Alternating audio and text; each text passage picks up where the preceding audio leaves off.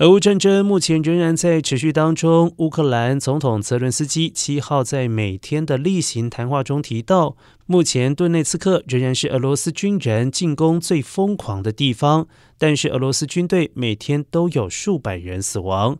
乌克兰阵地之前更是堆满了俄罗斯军队的尸体。泽伦斯基强调。